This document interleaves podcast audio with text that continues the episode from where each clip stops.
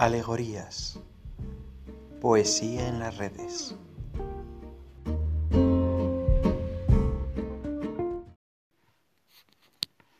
Un plástico transparente. Abrí la puerta y te estabas bañando. Los vidrios empañados, el ruido del agua detrás de las cortinas, las cosas esenciales instaladas fuera de la razón. Me llamaste Acercaste la cara y nos besamos a través del plástico transparente. Fue un instante. Las parejas y las revistas literarias duran casi siempre dos números. Sin embargo, de a poco, le fuimos ganando terreno al río.